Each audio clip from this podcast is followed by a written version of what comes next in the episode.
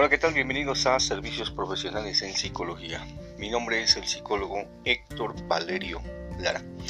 Como cada semana, seguimos eh, produciendo podcasts con diferentes temas.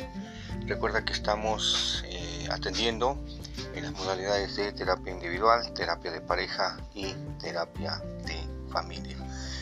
Todo es con previa cita al 2211-7802-71. Cumplimos un año al aire con este tipo de actividad y con el cual, bueno, seguimos generando temas. El tema del día de hoy va a ser las cinco verdades de la psicología infantil. La infancia es uno de los periodos que todos los seres humanos tienen y esta es una de las etapas más hermosas de la vida. ¿Por qué? Porque es el inicio. En el momento en que naces, en el momento en que vemos nacer a una nueva vida, a un nuevo niño, tiene la oportunidad de lo que es la esperanza, ¿sí? porque es una nueva oportunidad para un nuevo ser humano. La infancia es la primera etapa de la vida que dura aproximadamente de los 0 a los 12 años de edad aproximadamente. Esta infancia se va a dividir en tres periodos. ¿sí? La infancia temprana, que abarca de los 0 a los 2 años, donde eh, nuestro desarrollo eh, alcanza un proceso mediante los reflejos, eh, mediante ese proceso también del conocimiento de los padres y al mismo tiempo la adaptación a un nuevo medio ambiente, después de haber pasado nueve meses en el claustro materno. Ya posteriormente, bueno, pues se van aprendiendo diferentes reflejos como controlar la cabecita, ¿sí? Eh, sujetar algunos objetos, que es el reflejo pensor, reflejo plantar cuando se estimula eh, la planta del pie al bebé, y lo que hace es retraer. Quiere decir que estamos vivos. Después gateamos, pero antes de gatear eh, nos sentamos, ¿sí? A los 5 o 6 meses. Eh, gateamos a los 7 meses, entre los 9 y los 15 meses caminamos, es decir, dominamos la periferia, la verticalidad. Después de que pasa este periodo, bueno, pues también vamos adquiriendo un cierto desarrollo en nuestro vocabulario, en nuestro lenguaje. Aproximadamente a los dos años las niñas evolucionan más rápido en el desarrollo de su lenguaje. Los niños lo hacen un año después, a los tres. Después viene la segunda infancia, que abarca entre los 2 a los 6 años aproximadamente.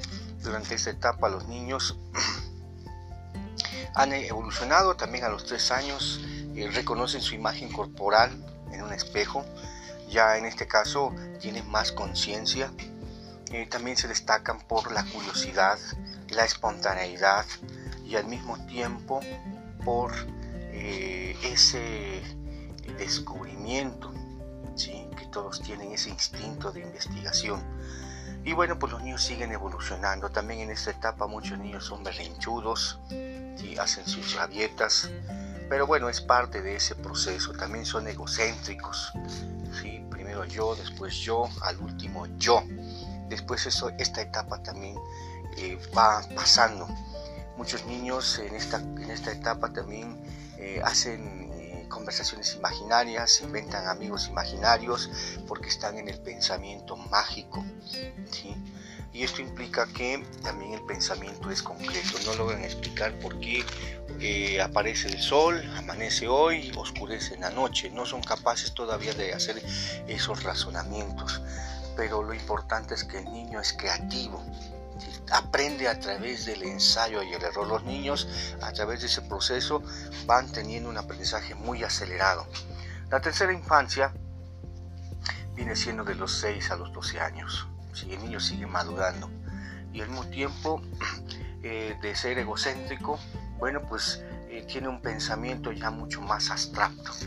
Es decir, logra explicar ahora sí por qué amanece y por qué oscurece empieza a comprender las estaciones del año, cuántos meses existen, empieza a ver un más desarrollo de sus habilidades intelectuales en las matemáticas, en el español y en otras áreas más que se desarrollan a través de ahí. Y bueno, aquí lo importante es que una vez casi al final de la infancia, a los 12 años, pues viene la preadolescencia o también llamada la pubertad, donde viene el cambio y donde esta etapa se debe aprovechar para los niños para educarlos bien. Y de aquí vienen las cinco verdades de la psicología infantil. Los niños en su desarrollo, cuando van aprendiendo todo lo que observan en su casa con sus padres, los niños se convierten en buenos alumnos y los padres se convierten en buenos maestros. La primera verdad es que los niños no mienten.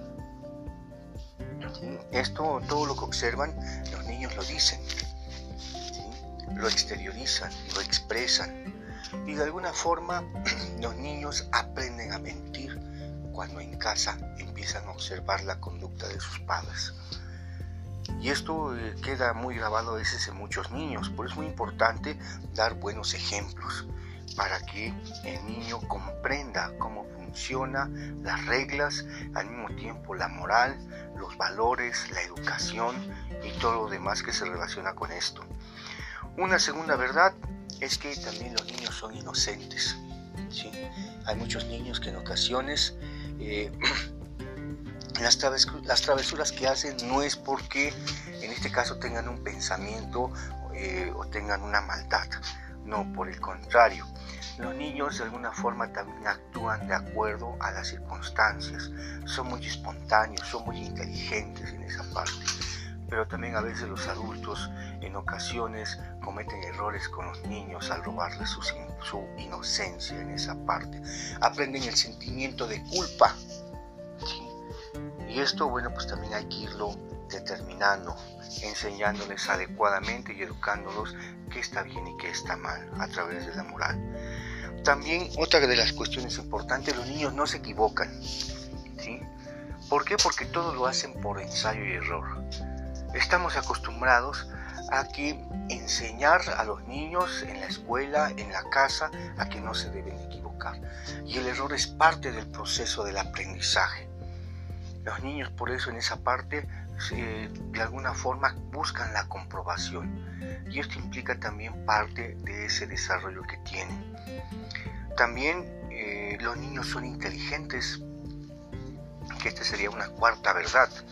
Sí, son tan inteligentes ¿por qué? porque a veces uno eh, como adulto a veces piensan que eh, cuidan a los niños o también los en cierta manera pues restringen con ciertas reglas o ciertas normas. Pero los niños, a pesar de ello, siguen siendo inteligentes. Su creatividad, su curiosidad y su espontaneidad hacen que ellos mismos evolucionen a través de sus diferentes eh, situaciones, la escuela, su casa, sus relaciones interpersonales, etc. Hay simplemente hay que observar a los niños qué es lo que hacen y cómo se desarrollan. Nunca cuarte su inteligencia, eso es algo importante. Y la quinta verdad es que son en esta parte heterónomos. ¿sí? Durante gran parte de la vida eh, son gobernados por los padres. Luego también son gobernados por los tíos, por los primos mayores, por los hermanos mayores, por los profesores. También son gobernados por los abuelos y también por otras personas. Hay ocasiones que también conforme el niño va creciendo tiene que aprender que existe una autonomía, existe una independencia, existe un valor propio a su autoestima. Por eso es que en esta parte los niños de alguna forma tienen que romper esa heteronomía. Los padres los tienen que ayudar cuando llega la adolescencia, al final de esa tercera infancia de los 12 años en adelante. Los padres se deben convertir en buenos maestros en enseñar a sus hijos a que en un futuro sean independientes, a que sean totalmente autónomos, a que también ellos pueden equivocarse y corregir sobre la marcha claro está, con una buena orientación, una buena educación, también conversaciones y pláticas que sean nutritivas para los niños y las niñas. Esto hace que los niños evolucionen y crezcan. Y lo más importante, se debe cuidar su salud mental y su salud emocional, porque a veces la mente de los niños es muy frágil y al mismo tiempo se puede dañar también muy fácilmente.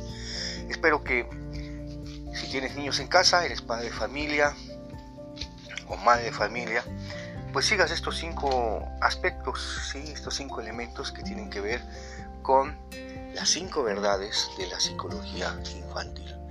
Vuelvo a reiterar, recuerda que seguimos en atención en terapia individual, terapia de pareja y terapia de familia. Y me puedes contactar al 22 11 78 02 71 previa cita para la atención que tú te mereces. Si en un momento estás en una situación difícil, en un conflicto, bueno, nosotros estamos ahí para poder atenderte. Hasta la próxima, que tengan felices fiestas y un grito de independencia que realmente nos haga sentir mexicanos. Hasta luego.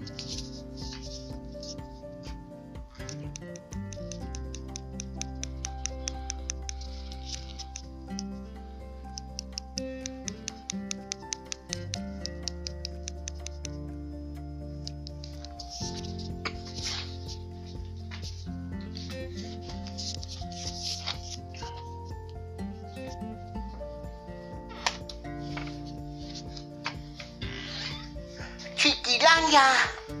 Kikilangya.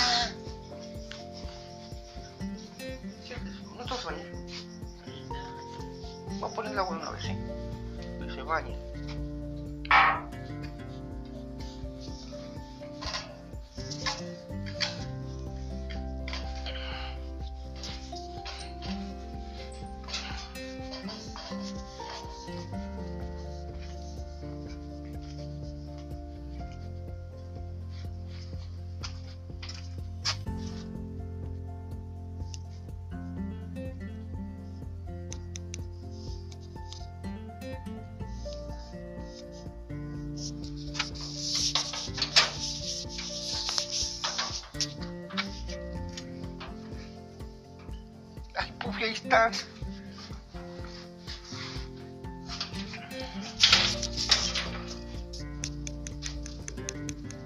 ¿Qué haces, Garlini?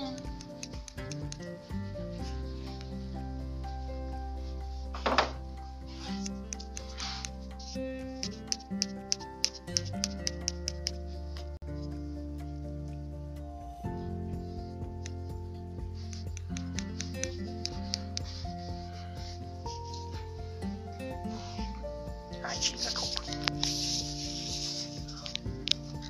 Chica.